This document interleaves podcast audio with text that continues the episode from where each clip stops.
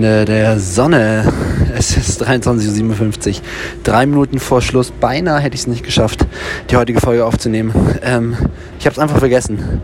Äh, ich gelobe Besserung. Am Morgen wird es äh, wieder früher kommen. Und ähm, ich habe auch keine Message im Prinzip heute vorbereitet.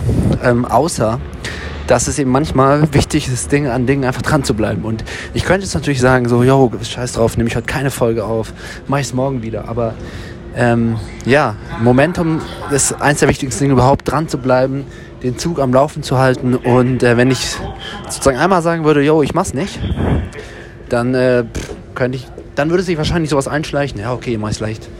Äh, mach ich's vielleicht doch nicht ganz so regelmäßig. Von daher jetzt einfach heute eine Folge, nur als Erinnerung an mich. Ich mache das hier jeden Tag und äh, wir hören uns morgen wieder mit gutem Content. In diesem Sinne, äh, die U-Bahn schließt die Tür. Ciao.